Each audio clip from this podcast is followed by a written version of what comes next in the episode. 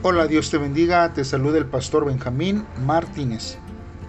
Este día, hermanos, miércoles 19 de julio, vamos a estar meditando en Hechos capítulo 12, del versículo 13 al versículo 25. Como título, hermanos, este devocional lleva Juicio Divino al Soberbio. Te invito a que pauses este audio y que mm, hagas una oración para que Dios sea el que hable a tu vida a través de este devocional y en la lectura de su palabra. Si ya lo has hecho así, pues entonces te invito a que me acompañes a escuchar lo que la palabra de Dios dice para este día. La palabra de Dios dice así. Pedro llamó a la puerta de afuera y una sierva llamada Rode salió a ver quién era. Ella reconoció la voz de Pedro y se puso tan contenta que se le olvidó abrir la puerta. Corrió adentro y les dijo a todos los que estaban allí. Pedro está en la puerta. Ellos le dijeron a Rode, ¿Estás loca? Pero ella siguió diciendo que era verdad, así que ellos dijeron, Debe ser el ángel de Pedro. Pero Pedro seguía llamando a la puerta. Cuando fueron a abrir la puerta y lo vieron, quedaron atónitos. Él les indicó que se callaran y luego les explicó a todos cómo el Señor lo había sacado de la cárcel. Les dijo, Vayan a contarles a Santiago y a los demás hermanos todo lo que pasó. Entonces Pedro se fue a otro lugar. Al amanecer hubo bastante agitación entre los soldados porque no sabían qué había pasado con Pedro. Herodes ordenó buscar a Pedro por todas partes, pero no lo encontró. Interrogó a los guardias y luego ordenó que los mataran. Después Herodes salió de Judea a la ciudad de Cesarea y permaneció allí por algún tiempo. Estaba muy enojado con los habitantes de Tiro y Sidón. Ellos acordaron ir a hablar con Herodes y sobornaron a Blasto el funcionario principal del rey. Trataban de hacer las paces porque su territorio era abastecido por el del rey. Un día acordado, Herodes decidió reunirse con ellos. Se puso su vestido real, se sentó en su trono y dio un discurso al pueblo. El pueblo gritaba, El que habla es un dios, no un ser humano. Herodes no dio honra a Dios. Por eso un ángel del Señor de inmediato hizo que se enfermara y murió devorado por los gusanos. El mensaje de Dios se difundió y cada vez llegaba más gente. Bernabé y Saulo volvieron a Antioquía después de terminar su trabajo y Juan Marcos los acompañaba. Muy bien hermanos, pues vamos a estar meditando en la palabra de Dios a través de estos versos. Nosotros vemos aquí, hermanos, que la fe, hermanos, es no dudar la respuesta de la oración. Cuando nosotros hacemos una oración y dudamos, entonces, hermanos, estamos faltando a nuestra fe. Estamos orando sin fe. Y recuerde que la palabra de Dios dice que sin, sin fe es imposible agradar a Dios. Por eso nosotros vemos aquí en estos versos que los santos hermanos han orado fervientemente por la liberación de Pedro. Pero ellos no creían que Dios le respondería tan rápidamente. Cuando Rode les dice que Pedro estaba parado afuera de la puerta, dicen, es un ángel. Porque algunos de los judíos creían que todo creyente tenía un ángel guardián. Al final, todos hermanos se sorprenden de ver a Pedro que estaba parado allá afuera. El apóstol, hermanos, entonces cuenta el milagroso rescate que experimentó en la prisión y se va a otro lugar. Jacobo, hermanos, el que nosotros vimos en el versículo 17, es el hermano de Jesús. Herodes, hermanos, se enoja en gran manera por la desaparición de Pedro y ordena matar a los guardas. La oración contestada, hermanos, trae salvación y gozo para los santos, pero trae derrota y enojo para los que están en contra de los que cumplen la palabra de Dios en sus vidas. Herodes, hermanos, estaba enojado contra eh, los de Tiro y contra los de Sidon. Pero las escrituras, hermanos, no explican la causa por la cual él estaba enojado. Ambas naciones estaban buscando reconciliarse con Herodes con la intervención de Blasto, hermanos, el camarero mayor del rey. Y este era una persona de confianza para el rey. En el día señalado, Herodes, hermanos, diserta majestuosamente y la multitud aclama por él. Herodes, hermanos, es soberbio y no glorifica a Dios. Por haber provocado su ira, Dios enojado le hiere de muerte y ha sido comido por los gusanos. Probablemente, hermanos, por algún parásito intestinal o estomacal.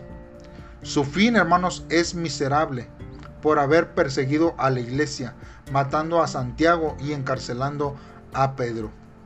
Dios anima a los apóstoles, quita obstáculos y hace que la palabra crezca y se multiplique por todas partes en todo el tiempo.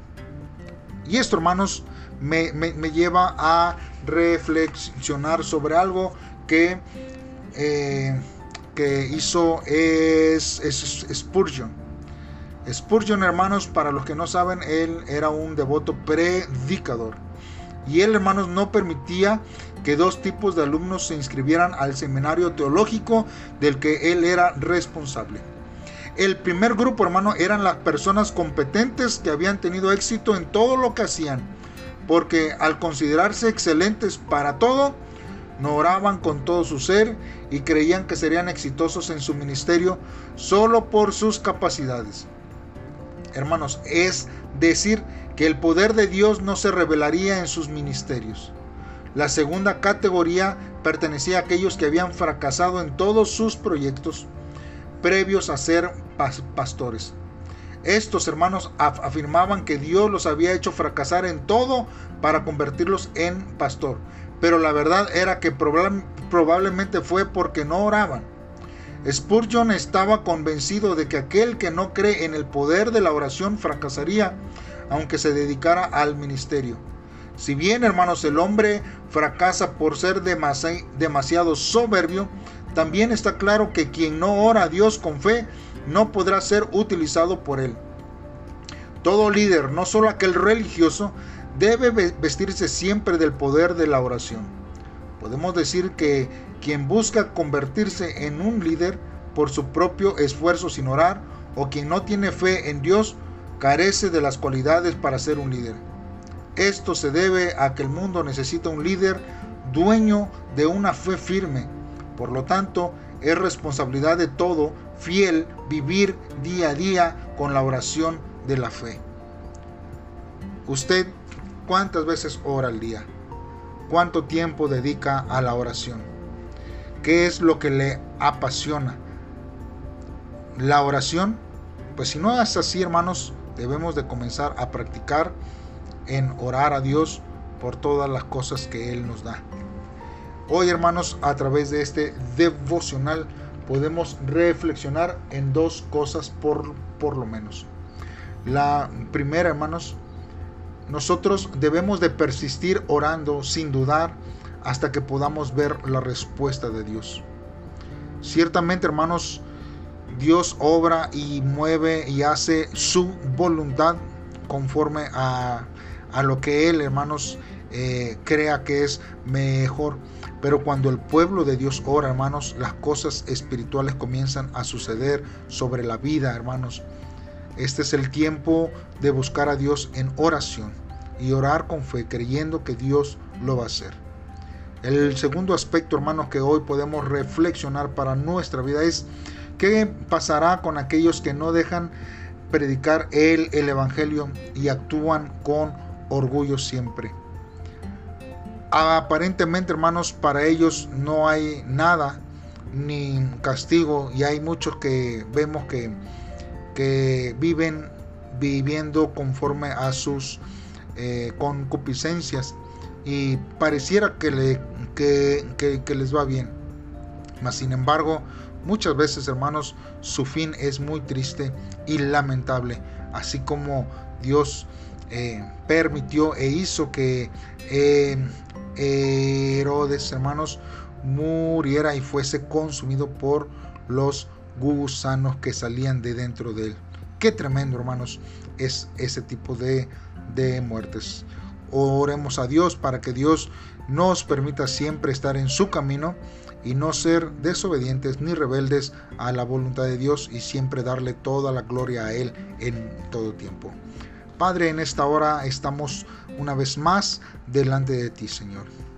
Hoy, Señor, nosotros nos acercamos a ti y te alabamos, Señor, porque aunque se desató la persecución contra el Evangelio, nos has dejado, Señor, eh, eh, escrito, hermano Dios, eh, este libro de los hechos, Dios de los apóstoles. Danos esta fe de no temer ante la oposición, ante tu palabra y Señor, y con de, de nuevo tener en nuestro corazón para poder predicar el Evangelio, Señor.